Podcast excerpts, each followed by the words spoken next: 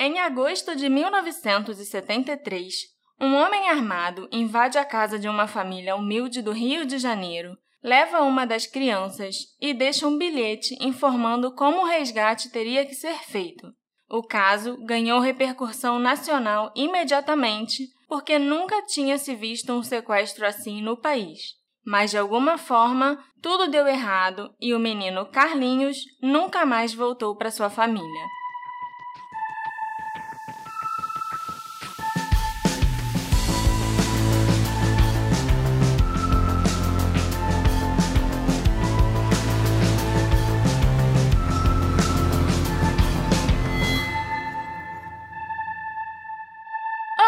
Olá, meus assistentes!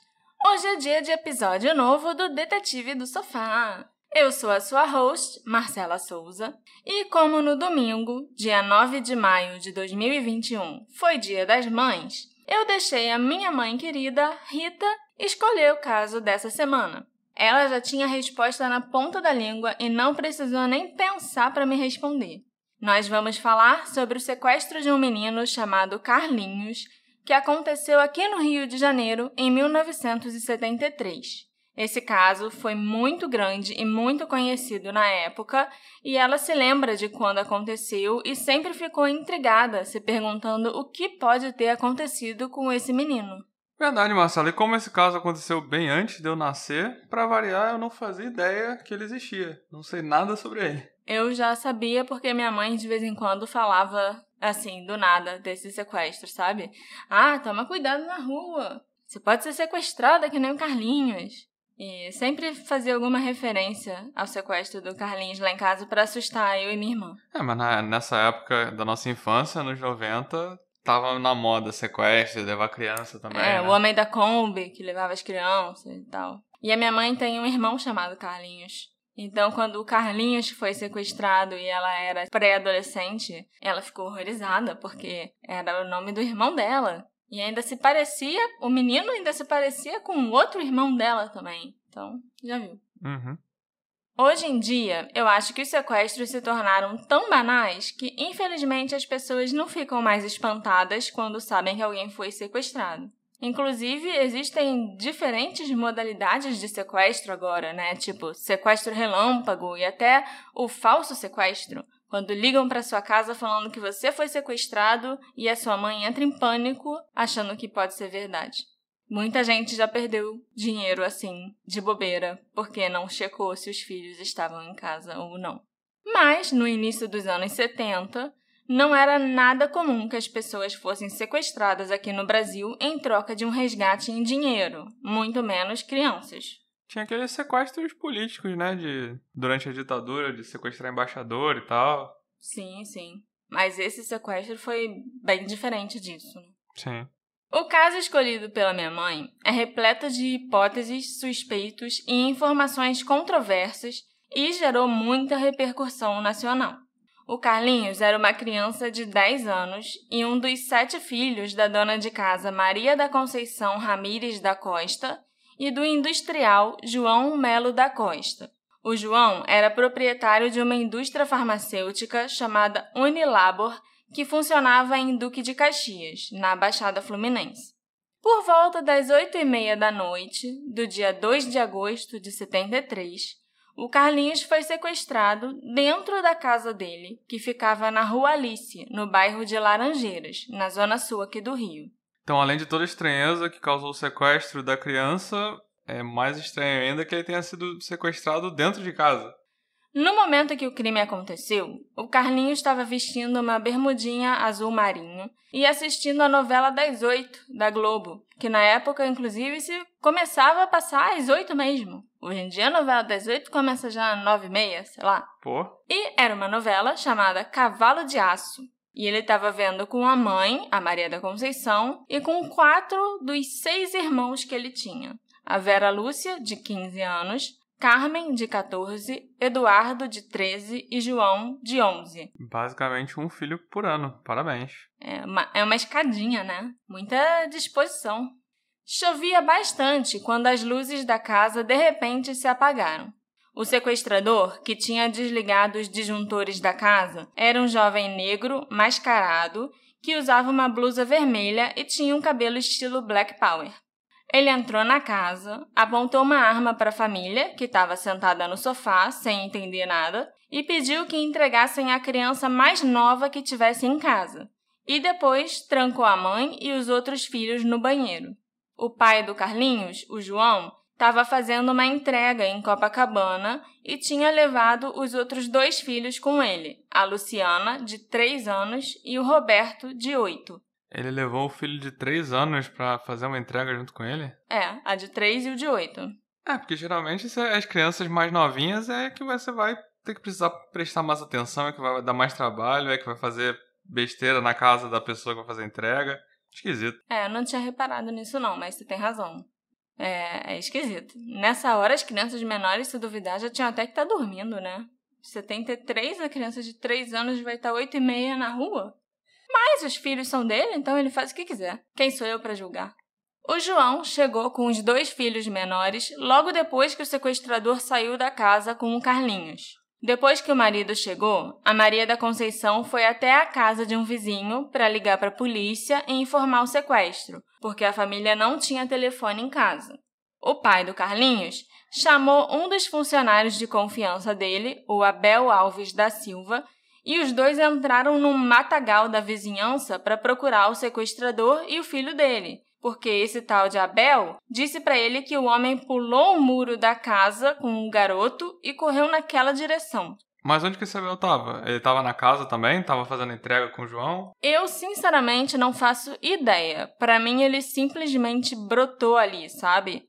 Ele não podia estar na entrega com o João porque ele viu o sequestrador com o menino pulando o muro e entrando no matagal. E quando o João chegou, o sequestrador já tinha saído da casa. Então ele morava perto? Ele era vizinho? Não, então, ele deu um depoimento muito confuso que eu vou explicar daqui a pouco, assim, exatamente o que, que ele falou para a polícia. Mas a gente também sabe que ele não estava dentro da casa. Então, eu realmente não sei te explicar de onde esse homem surgiu, assim. Eu acho que ele veio numa nuvem de fumaça e se manifestou ali. Logo após serem avisados do caso, o Corpo de Bombeiros e a nona delegacia da Polícia Civil foram para a casa da família, na rua Alice, e chegaram lá por volta das nove da noite. E também começaram a fazer buscas no mato, essas buscas seguiram até o início da madrugada e elas foram suspensas para recomeçarem de manhã cedo. E é aí que as coisas começam a ficar esquisitas de verdade. No seu depoimento para a polícia, ainda ali na Rua Alice, na noite do sequestro, o Abel declarou ter visto Carlinhos e o sequestrador entrarem num táxi Volkswagen vermelho de quatro portas que estava parado próximo à casa do menino. O táxi partiu logo em seguida. E o Abel contou também que minutos antes ele tinha visto um desconhecido descer daquele mesmo táxi e entrar no matagal, e foi esse homem que ele e o João foram perseguir no matagal depois. Então, por que você vai perseguir um homem supostamente aleatório no meio do mato se você disse que viu o sequestrador entrar num táxi com Carlinhos? Essa história é muito estranha mesmo. Mas pode ser que no meio da confusão e do pânico as informações não estavam batendo e o pessoal falou coisa que se confundiu na hora de contar, vai saber, né? É, às vezes também teve uma, um ruído de comunicação, o cara falou uma coisa e aí o pai Anotaram só... outra? É, o pai só captou... Ah, o Matagal, vou correr pro Matagal, entendeu? Né? A gente pode dar o benefício da dúvida, por enquanto. O João, a Maria da Conceição e os filhos negaram ter visto um táxi perto da casa deles quando o sequestrador saiu com o Carlinhos. Mas eles não podem afirmar isso, pelo menos não a Maria e os filhos mais velhos, porque ela estava trancada com eles no banheiro no escuro. E talvez o marido até possa afirmar porque ele estava chegando em casa logo depois que o sequestro aconteceu. Mas quem garante pra gente que o táxi já não tinha saído quando ele chegou, né? É, isso aí não, não tem como não tem como dar o benefício da dúvida. É, não acho que a família teria visto nada. Não dá para levar isso tão a sério. Além disso, enquanto ele contava para a polícia tudo o que ele viu acontecer, o tal do Abel se apresentou como um vizinho da família. Mas, na verdade, ele era só um funcionário da indústria do João e ele morava em Duque de Caxias. Ah, Duque de Caxias é pertinho da Laranjeiras. É logo ali, né? Não é não, gente. Se você não conhece o Rio, não é não. É bem longe, bem longe. O sequestrador entregou um bilhete para Vera Lúcia, a irmã mais velha do Carlinhos, de 15 anos, antes dele sair, e nesse bilhete ele avisava que a criança estava em seu poder e que só seria devolvida após o pagamento de um resgate. O criminoso exigia que a quantia de 100 mil cruzeiros fosse providenciada pela família e que fosse deixada dentro de uma bolsa, junto com o bilhete, em um local específico no dia 4 de agosto, às duas da manhã. Hoje em dia, esse valor de 100 mil cruzeiros seria equivalente a mais ou menos 365 mil reais.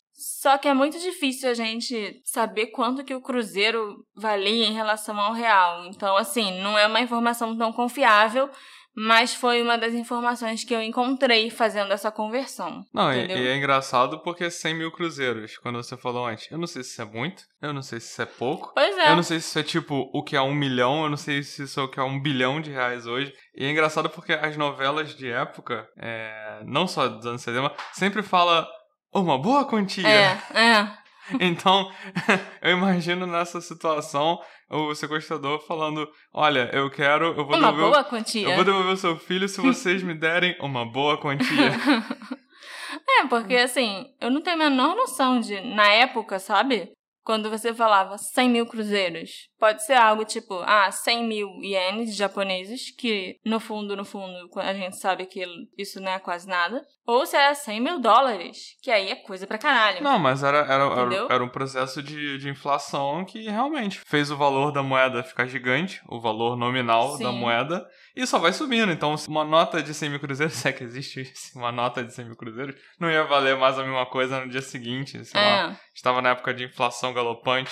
não tem É. como saber. Não- assim, provavelmente tem como saber, é que a gente que não manja de matemática e, É, eu, e assim, correção monetária. Eu falei, eu procurei na internet, no IFAM, e eles estavam falando que 100 mil cruzeiros seria mais ou menos 300 365 mil reais em 2017. Uhum. Mas hoje em dia a gente também já se ferrou tanto, né? O real também já desvalorizou tanto que eu não sei quanto é isso de verdade.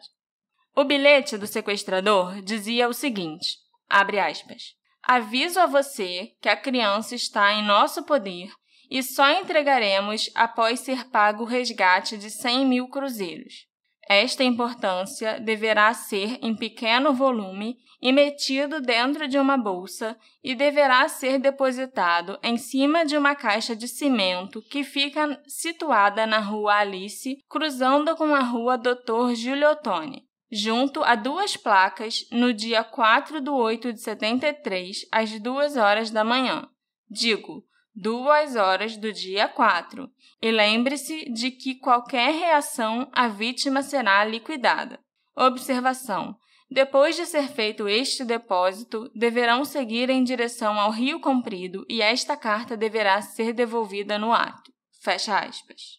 É importante eu mencionar aqui que o bilhete estava cheio de erros ortográficos e erros de concordância, além de faltar a pontuação. Eu tentei dar uma inventar umas vírgulas aí enquanto eu lia para vocês, só que não tinha nenhuma vírgula, nenhum, quase nenhum ponto no bilhete. E eu não sou o tipo de pessoa chata que fica corrigindo os outros ou criticando quem fala errado, até porque eu não acredito que exista um modo errado de falar. Se você se faz entender, você está se comunicando e é o que importa.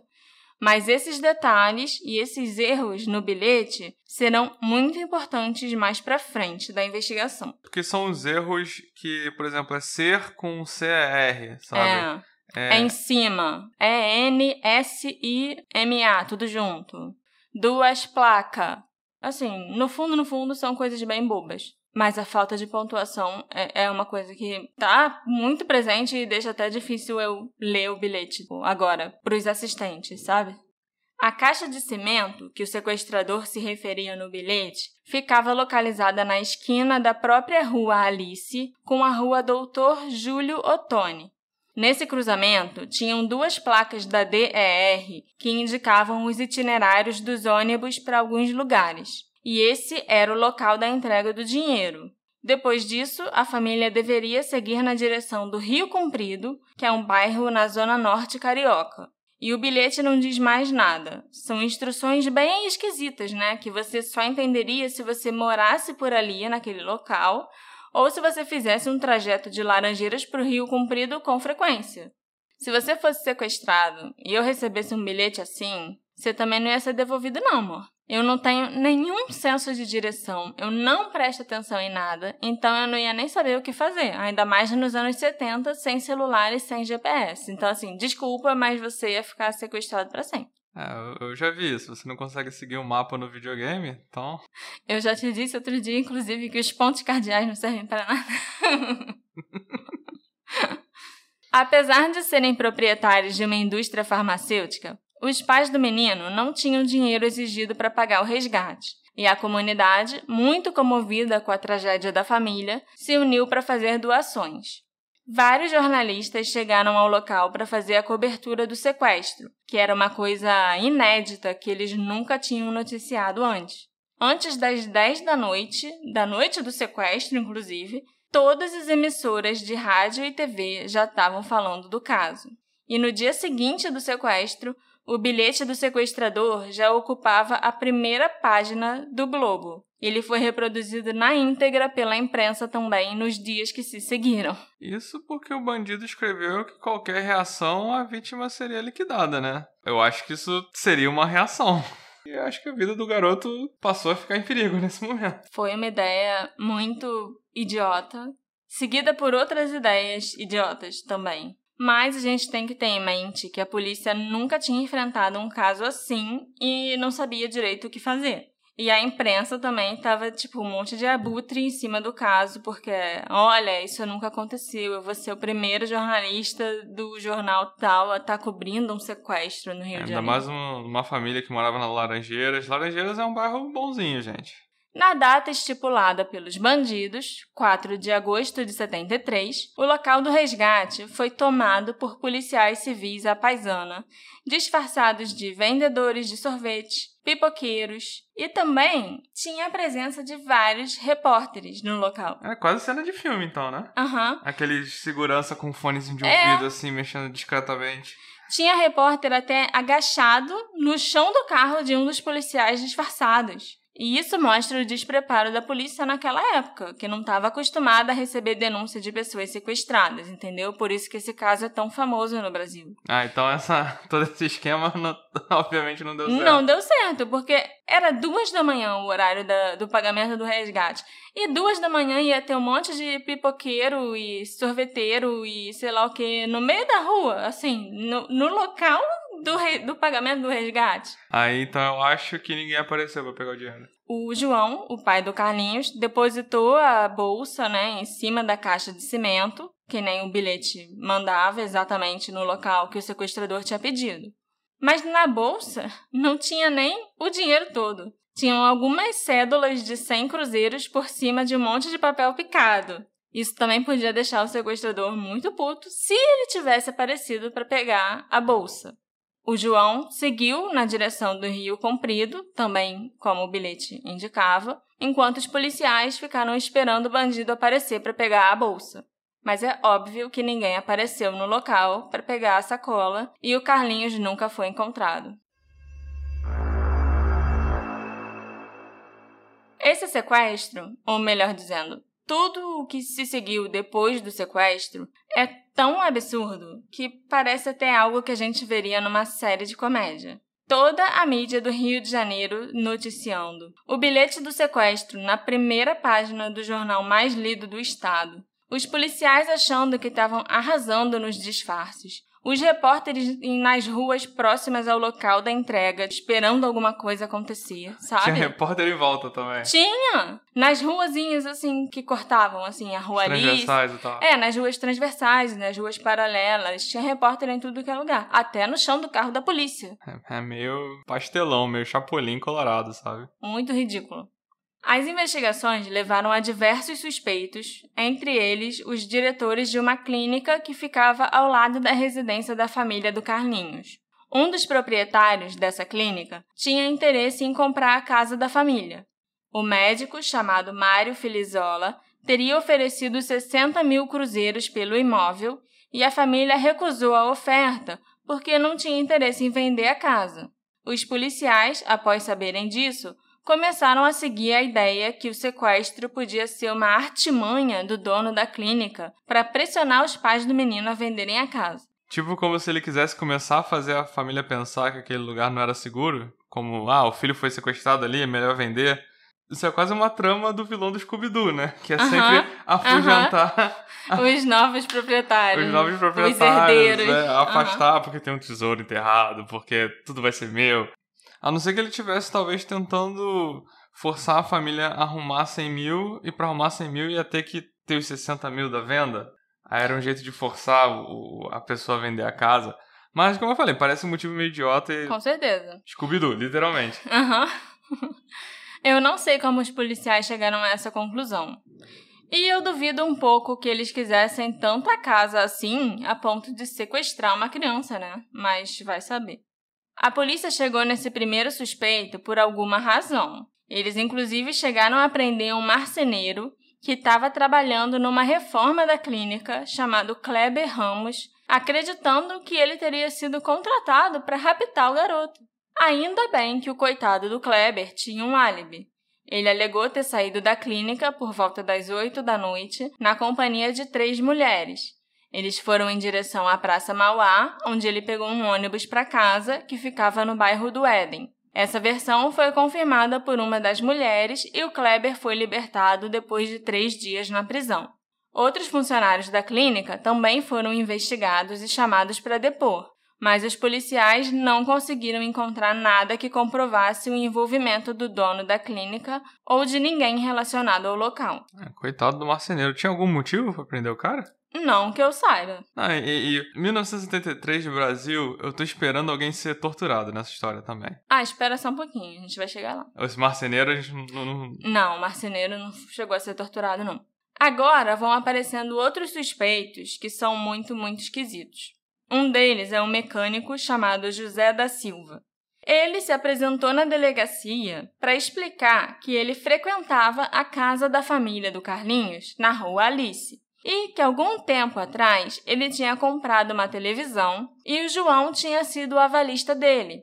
Só que ele deixou de pagar as parcelas e acabou complicando a situação financeira do João e da família dele. É, porque o avalista é uma... um fiador, né? Um fiador, só que um pouquinho diferente. É. E o José queria dizer para a polícia que, apesar dele ter feito isso, de não ter pagado as prestações da TV e tal, ele não tinha nada a ver com o sequestro do menino. Ele estava com medo que o João ou a Maria da Conceição o apontassem como suspeito do sequestro. Mas quando o José chegou lá para contar a história dele, a Maria da Conceição, inclusive, estava lá na delegacia e ela disse para a polícia que aquele ali não era o sequestrador. O cara foi lá por livre e espontânea vontade, só para chegar na delegacia e falar: Ó, oh, eu não sei o que estão falando de mim aí, mas não fui eu. Sim. Antes que me acusem, deixa eu me defender, entendeu? A mulher nem lembrava do cara, nem devia estar com isso na cabeça. O terceiro suspeito, se é que eu posso chamar o anterior de suspeito, né? Não sei. Foi apontado pela Maria da Conceição. Ela disse que o sequestrador poderia ser um homem chamado Raimundo Pereira Lulu, porque ele tinha tentado seduzir a Maria, que recusou os avanços dele, e ele podia ter ficado com raiva e tentado se vingar. Mas ele foi investigado e não tinha nada a ver com o sequestro. É, suspeitos até agora não tem motivos para ser suspeito nenhum. Isso é muito engraçado. Parece que a, a tipo, polícia... a Maria devia estar tá se achando muito, né? Ah, eu rejeitei o cara, ele foi lá e sequestrou meu filho. Continuando nosso desfile de suspeitos esquisitos, no dia 6 de agosto, um comerciante de 34 anos, chamado Celso Vasconcelos, e seu cunhado, Francisco de Almeida, foram detidos pela polícia porque o Celso teve uma dívida de cerca de 15 mil cruzeiros com o João, que, para não ficar no prejuízo, tomou a variante amarela do Celso. Isso era um carro, tá, gente? Eu tive que pesquisar mas essa tal de variante era um modelo de carro que tinha antigamente. Você pegou meu carro e agora eu peguei seu filho? Só que não. Porque os dois caras tinham álibis e eles não sequestraram Carlinhos, sabe? E esse caso da dívida e do carro já tinha acontecido há muitos meses. É, tá, tá parecendo que a polícia chegou pra família e falou: Você. Tem algum ah, inimigo? Tem algum inimigo? Aquela pergunta para Adão: tem alguém que pudesse te fazer mal? E a família deu uma lista de gente com pequenas é, pequenos conflitos. É. Teve um cara que me seduziu e eu não eu rejeitei. Teve um cara que. Aham. Que eu peguei o carro dele pra cobrar uma dívida. É, e e a polícia foi realmente atrás e fez parte de uma lista de suspeitos oficiais e tal. Sim. E agora tem a coisa mais bizarra que eu já vi na minha vida. Nesse mesmo dia, um funcionário aposentado da Petrobras, o Hildebrando Martins de Castro, de 43 anos, compareceu à residência da família do Carlinhos para fazer uma proposta. O Hildebrando ofereceu um ou dois de seus filhos aos pais de Carlinhos para substituir o menino sequestrado. A proposta, a proposta era essa. To- Toma aí, meus filhos. Ele não queria nada em troca. Você perdeu um filho? Eu tenho um filho sobrando. Toma. Um ou dois, não era só um. E não, ele não queria nada em troca. Ele disse que só ficou com pena da família, que estava sofrendo, e resolveu oferecer os filhos dele. Tava sobrando. As crianças deviam ser muito chata, devia fazer bagunça, tocar o terror em casa. Aí o cara pensou: hum, vai que alguém quer. Isso, isso é muito engraçado, sabe? É é uma história triste, mas é, tem uma sucessão Não. de coisas esquisitas Essa- e engraçadas. Essa parte não chega nem a ser triste, ela é só engraçada? Toma um filho aí. é, toma um ou dois dos meus filhos. Você pode escolher até quais você quer. O cara chegou na casa, olha, eu sei que essa é uma situação delicada, vocês estão passando por um problema, mas eu vim aqui pra ajudar. O Uhum. que foi? Esse aqui é o Mateuzinho? Esse aqui é o Rogerinho? Renanzinho? E vocês estão com o filho faltando, eu tô com o filho sobrando. É, vai ser legal, fica com eles aqui Quer pra um? Quer dois? Pode Pra- escolher. preencher esse vazio que vocês têm de ter um filho sumido. Sabe o que é mais estranho? Mais do que isso. Talvez. Na época, a polícia não abriu um inquérito para apurar o sequestro do Carlinhos. Isso é normal? Eles estavam trabalhando em quê? Trabalhando por conta própria, sabe? Tipo, ah, vamos investigar aí as paradas, mas sem abrir não um tem inquérito pape- Não oficial. tem papelada, não tem processo, não, não tem. tinha nada. A delegacia de homicídios, a nona delegacia e a delegacia de roubos e furtos, que por algum motivo era quem estava coordenando as investigações, estavam interrogando suspeitos e tentando encontrar provas, mas sem papelada. Era tudo uma confusão danada, entendeu? Bagunça dos anos 70. É, e assim. por que, que a delegacia de homicídio estava envolvida, se ninguém tinha morrido ainda, e nem sabe se alguém morreu? Por que, que a delegacia de roubos e furtos era quem coordenava a investigação? Porque roubaram um menino da família? É, porque naquele, naquele momento tava numa situação do gato de Schrödinger. O menino foi sequestrado, mas não sabia se ele tava vivo ou se ele tava morto. Ah, então todo mundo participa. Ele foi furtado. furtado não, né? Porque foi com violência. Tinha arma, é. Ele foi roubado dentro de casa. Então eu imagino que também com uma briguinha de polícia. Vai que é. cada um achava que se resolvesse o caso ia se dar bem na, na, na carreira e tal. Isso sempre acontece. A polícia recebeu diversas informações falsas por telefone, mas teve uma ligação anônima que parecia confiável e uma pista sólida. A pessoa que ligou indicou a casa número 1908 da rua Barão de Petrópolis como sendo o primeiro local para onde o Carlinhos teria sido levado depois do sequestro. A pessoa também afirmou ter visto um homem subindo em direção ao casebre no dia do sequestro em companhia de um menino. A placa do veículo em que ambos chegaram ao local foi até anotada por esse informante. Era TA0206 e o carro era um táxi Opala. A polícia foi até o local, onde encontrou a casa vazia, sem nenhum móvel nem nada, apenas com um pacote de velas. Como algumas velas tinham sido usadas, a polícia até deduziu que aquela casa podia ter sido usada como um cativeiro provisório, mas não tinha nenhuma pista ali e nenhuma indicação de para onde o menino podia ter sido levado depois. Uma semana depois do sequestro, a polícia prendeu um homem chamado Ademar Augusto de Fraga Filho, também conhecido como Capoeira, como um suspeito do crime. O Capoeira era um ex-agente da Polícia Judiciária e um estelionatário bem famoso. O motivo do crime teria sido vingança por parte de um grupo de contrabandistas que teriam sido lesados pelo pai do Carlinhos. Assim, o pai do Carlinhos era um agiota na cidade que todo mundo devia para ele se envolvia com um estelionatário e sei lá o quê. É, e mesmo assim não tinha dinheiro pra pagar o resgate. É. De acordo com a polícia, o capoeira usaria o dinheiro do resgate para fugir do país, já que ele era procurado, acusado de pertencer ao Esquadrão da Morte. Também foram ouvidos os contrabandistas José Pereira de Brito e Júlio de Carvalho, que tinham realizado o sequestro de um outro menino em 66, mas aquele sequestro tinha sido por motivos políticos. O Capoeira, depois disso, foi preso por outras acusações e os outros dois contrabandistas já estavam na prisão quando foram interrogados, e nenhum deles tinha nada a ver com o caso do Carlinhos. No dia 10 de agosto, mais sete pessoas, funcionários da clínica vizinha à casa da família, aquela clínica que a gente falou no início, foram presas para serem interrogadas. Eram seis homens e uma mulher. Dois dias depois dessa prisão das sete pessoas, uma mulher chamada Maria Margarida da Silva, que era secretária do João na indústria dele e filha da mulher que tinha sido presa, confessou ter sido a autora intelectual do sequestro do Carlinhos. Sete pessoas foram presas. Seis homens e uma mulher. Aí essa mulher tem uma filha. Que é a secretária do João. Que é o pai do Carlinhos. Pai do Carlinhos. A secretária dele lá na indústria dele em Caxias. Aí essa mulher apareceu do nada para confessar que foi a autora do sequestro. A autora intelectual do sequestro. A Margarida, que é essa mulher, né, teria fornecido o bloco de papel utilizado para o bilhete dos sequestradores. E a justificativa que ela deu para o sequestro foi que ela precisava de dinheiro para cobrir um desfalque que ela deu na indústria do João, do pai do Carlinhos. Mas essa versão foi desmentida pelas autoridades encarregadas das investigações. A Margarida só estava querendo tirar a mãe dela da cadeia e ela, a mãe e os outros seis homens que tinham sido presos foram liberados. É isso que eu ia perguntar, qual era o motivo então que ela teria? A ausência de pistas concretas levou os policiais civis à paranoia. Teodorico Murta, que era o comissário da nona delegacia, foi fotografado por jornalistas vestindo roupas de mulher e afirmando que iria investigar alguns suspeitos. A única coisa que ele conseguiu com isso foi uma suspensão de suas funções por 90 dias. É um caso sério, mas é realmente uma coisa de filme de comédia que tá rolando. Sim. O, o É Chapolin.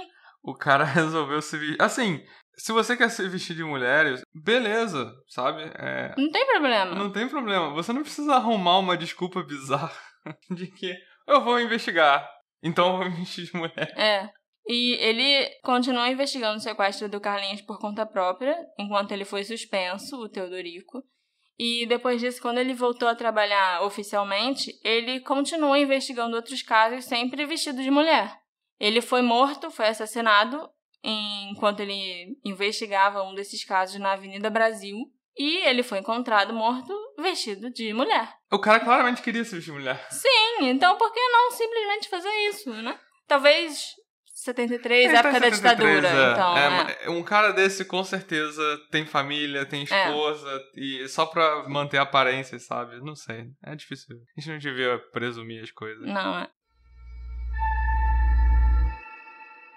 Agora a gente entra na parte mais séria das investigações. Porque teve sim uma parte séria.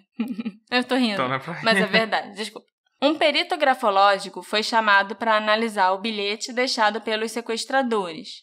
Carlos Éboli revelou após diversos exames que o bilhete tinha sido escrito três dias antes do sequestro acontecer e que os erros gramaticais foram propositais, com o objetivo de confundir os pais do garoto e as autoridades. Então, as suspeitas começaram a cair sobre os integrantes da família do Carlinhos. A polícia começou a analisar melhor os pais do menino, o João e a Maria da Conceição, e a perceber que tinham algumas coisas estranhas no comportamento deles e algumas inconsistências também. Uma das primeiras coisas que os investigadores notaram é que o sequestrador teria que ser um conhecido da família, porque eles tinham três cachorros, o Negrinho, a Cleise e a Suzy, e eles não tiveram nenhuma reação nem chegaram a latir quando um suposto invasor entrou na casa. E ninguém fez nenhuma maldade com os cachorros, não, ainda bem. Eles estavam bem brincando e andando pelo quintal quando o João chegou em casa com os dois filhos, né? As pessoas podem pensar, ah, eles não. Doparam o cachorro. É, e tal. não reagiram porque estavam dopados. Mas não, eles estavam normais. O sequestrador também claramente conhecia o local onde ficava a caixa de luz da casa. E não era um lugar que ficava bem à vista, não. Não era um local, assim, evidente. E ele agiu no escuro sem ter o menor problema e demonstrou conhecer a planta da casa. Além disso, a porta da residência não mostrava sinais de ter sido forçada. Inclusive, o portão lateral da casa, que normalmente ficava fechado, estava aberto e foi por onde o sequestrador teria entrado. Também chamou a atenção da polícia o estranho comportamento da Maria da Conceição, que no dia do sequestro deixou de ir à sessão espírita que ela frequentava toda quinta-feira.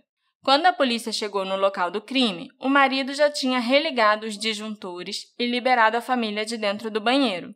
Os policiais esperavam uma mãe em pânico porque o filho tinha sido sequestrado, mas a Maria da Conceição estava assistindo televisão calmamente. Ela só sentou e continuou vendo a novela dela.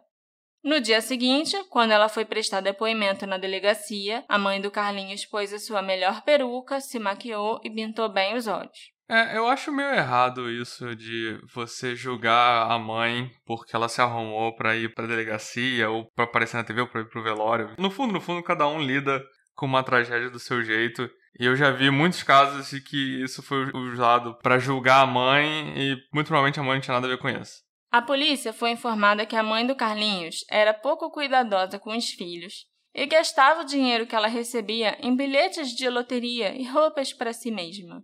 É, Tipo, isso já é um motivo melhor para julgar a mãe é, pois é, né? do que a roupa que ela usou pra ir na delegacia. É. O pai do Carlinhos, o João, também entrou na lista de suspeitos porque a polícia descobriu que ele estava com dificuldades financeiras.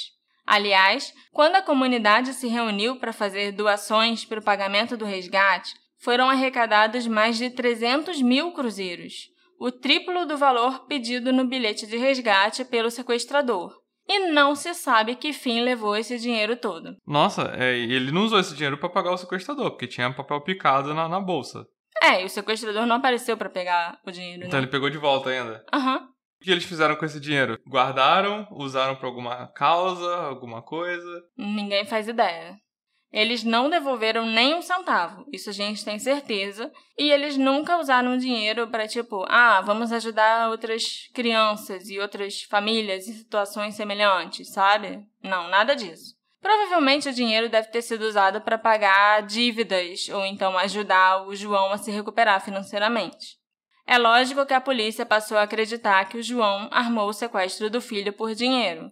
E não demorou para diversas histórias começarem a circular sobre o casal, e uma delas era que João tinha um caso com a secretária, aquela Margarida, de quem a gente já falou antes, e que os dois teriam planejado o sequestro.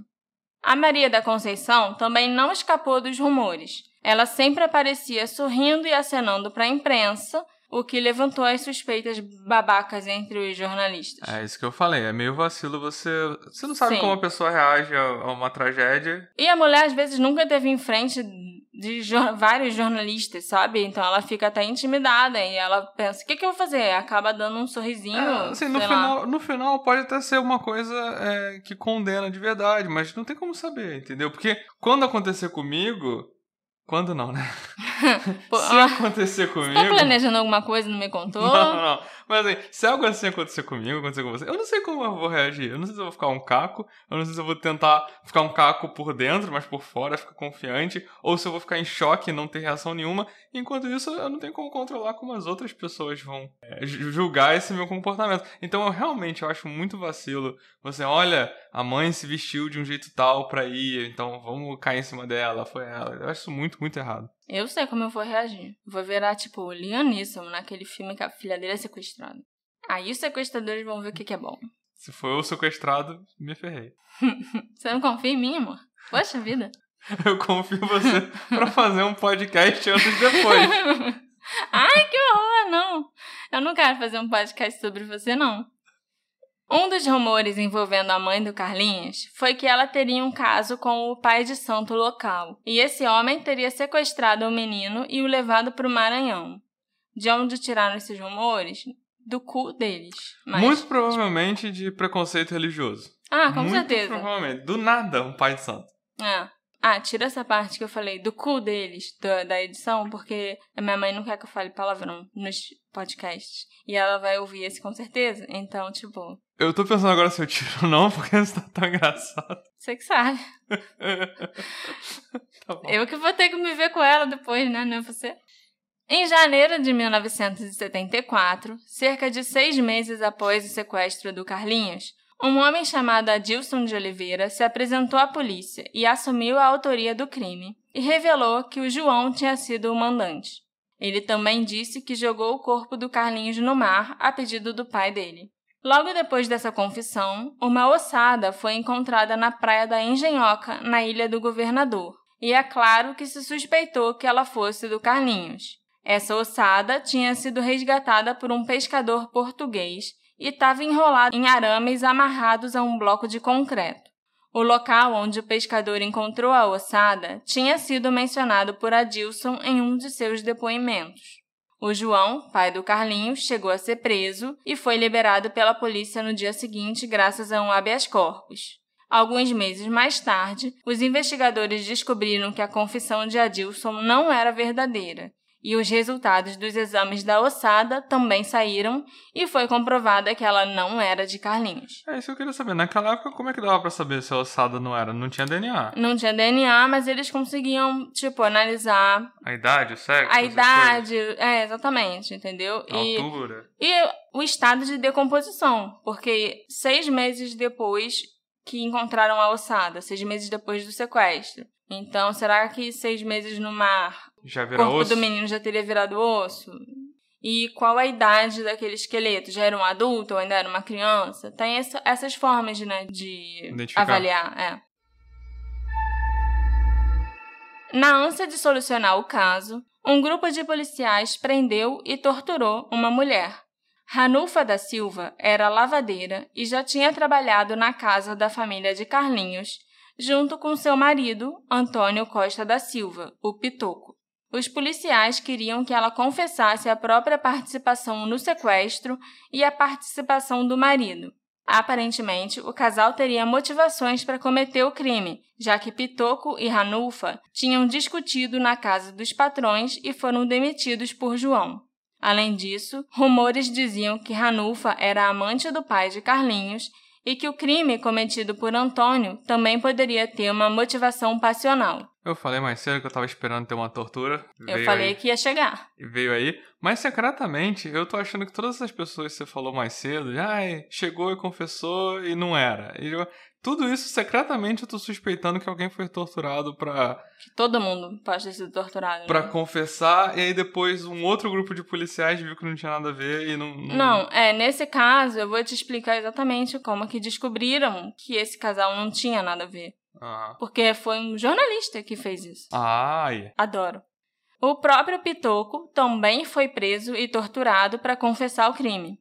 Ele e Ranulfa foram apresentados aos jornalistas como os culpados do crime pelos policiais numa coletiva de imprensa. E no dia da coletiva, a polícia não permitiu que os jornalistas fizessem perguntas aos acusados. Alguns dias depois, a polícia convocou a imprensa novamente, dessa vez para mostrar aos jornalistas onde o casal tinha mantido Carlinhos de refém. O jornalista Domingo Meirelles, que alguns de vocês devem conhecer como apresentador do antigo Linha Direta, na época trabalhava como repórter para o Estadão e ele foi um dos jornalistas que compareceu ao local, na praia de Mauá. A polícia tinha marcado com os jornalistas às 8 da manhã, mas o Domingos e sua equipe resolveram chegar mais cedo, às 6 da manhã. Ele teve tempo nessas duas horas de explorar bem o local de dar uma olhada nos casebres que tinham ali por perto e principalmente no suposto local onde o Carlinhos teria sido mantido. A polícia chegou com a Ranulfa e o Pitoco, que afirmaram terem cometido o crime para os jornalistas, e a polícia dessa vez permitiu que perguntas fossem feitas ao casal. O Domingos perguntou para eles se eles tinham amarrado o Carlinhos na coluna de madeira que sustentava o casebre, onde tinham algumas correntes e cordas, e os dois disseram que sim. Depois, ele perguntou se em algum momento o casal levou Carlinhos para um outro quarto, que era tipo um barraco ao lado do casebre, onde ele tinha visto alguns brinquedos e restos de comida, e o casal confirmou que depois de deixar o menino amarrado na casa principal, eles o colocaram ali e foi onde ele passou a maior parte do tempo. O Domingos fez uma série de perguntas e o casal sempre confirmava nas respostas. Então ele se voltou para o delegado e disse: aspas. Esse casal tá mentindo. Mentiram o tempo todo. Não existe coluna, não existem cordas ou correntes, não existe resto de comida, não tem nenhum brinquedo e muito menos esse barraco do lado do casebre. Eu tô satisfeito. Agora, se os colegas quiserem continuar com a história, o problema é deles. Puta Fecha que aspas. pariu. Eu imagino a cara dos policiais quando ele meteu essa.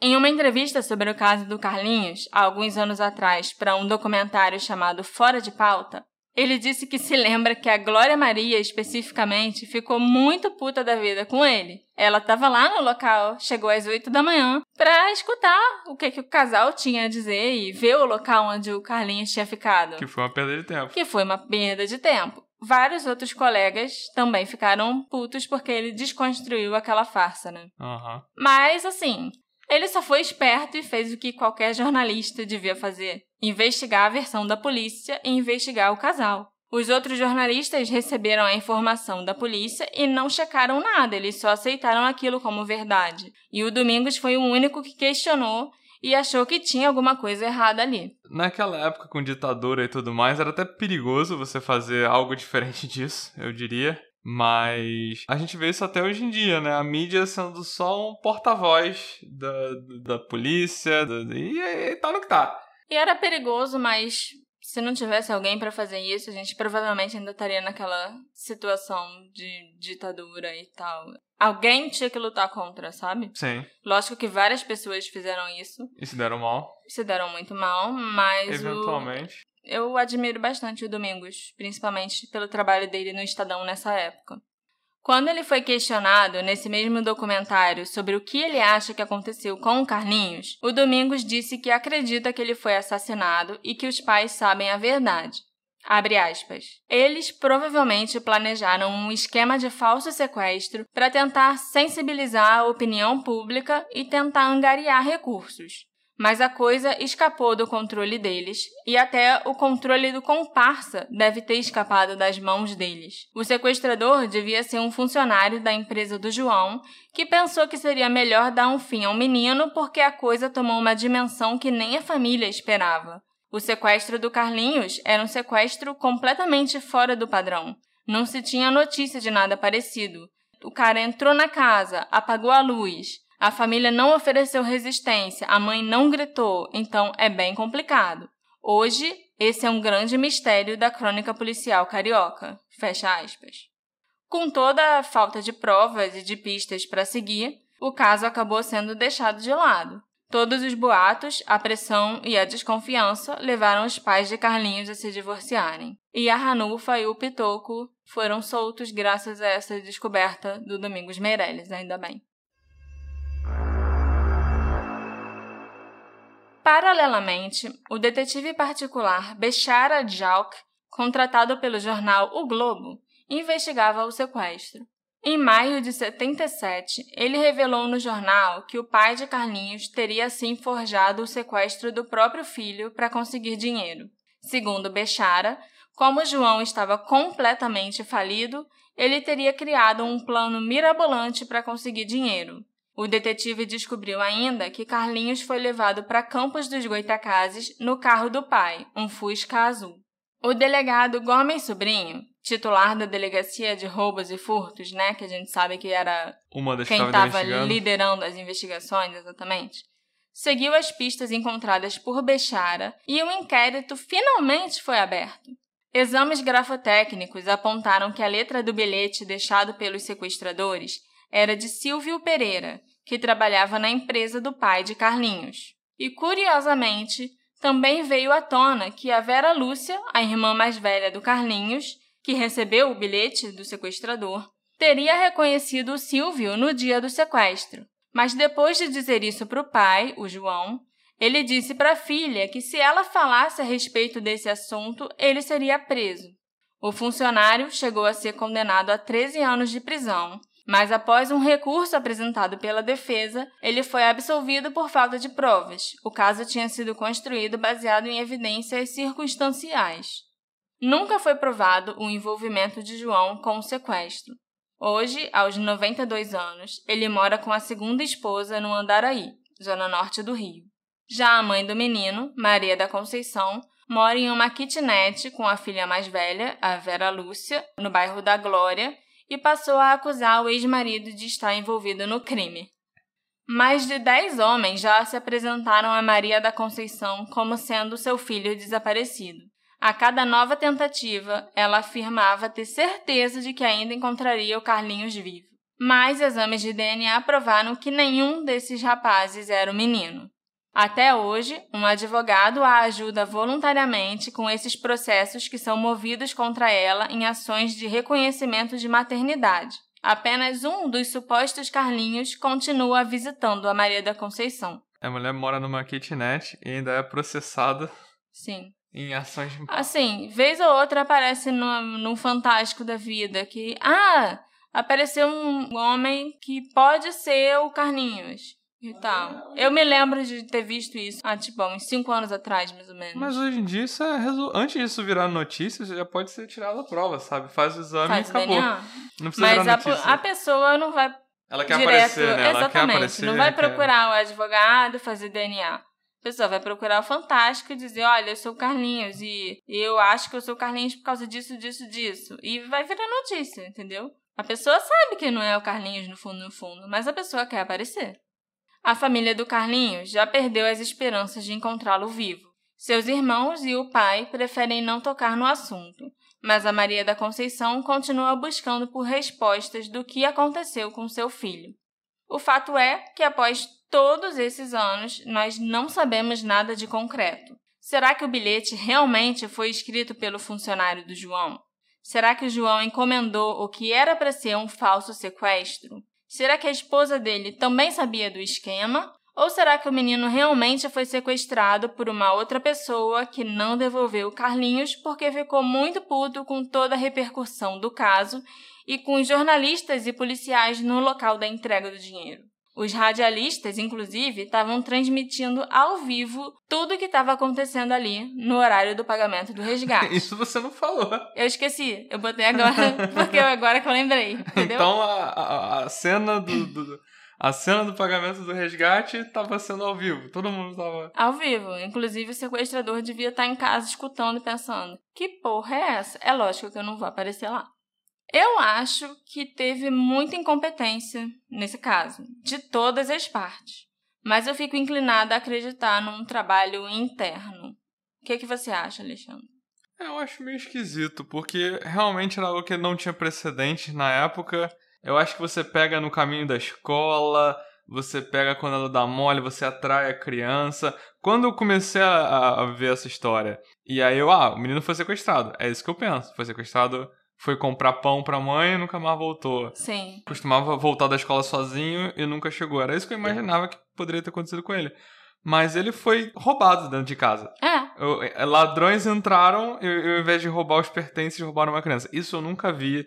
Então, é muito esquisito. Parece alguém que quis forjar alguma coisa realmente, mas que não sabia o que tá o melhor jeito de fazer isso, de ser crível. Então, eu concordo com você. Parece uma coisa de alguém ou algum funcionário ou realmente alguém da família.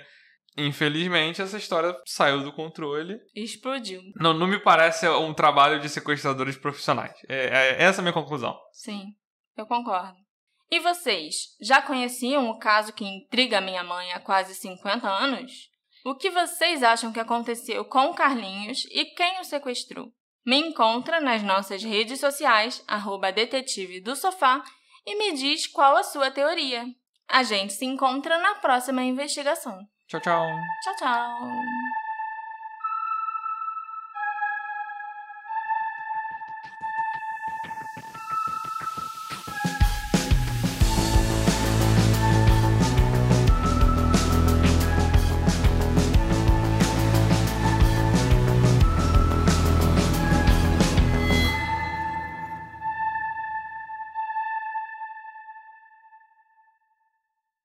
Hey, você se interessa por crimes reais, serial killers, coisas macabras e tem um senso de humor um tanto quanto sórdido? Se sim, você não está sozinho. Se você precisa de um lugar recheado de pessoas como você, Venha conhecer o podcast Pátria Amada Criminal. Todas as semanas tentamos entender o pior da humanidade. Nesse processo, a gente ri, chora, fica brava, fofoca, porque afinal de contas é assim que a gente fala quando está entre amigos. Suas novas melhores amigas trevosas estão aqui no Pátria Amada Criminal.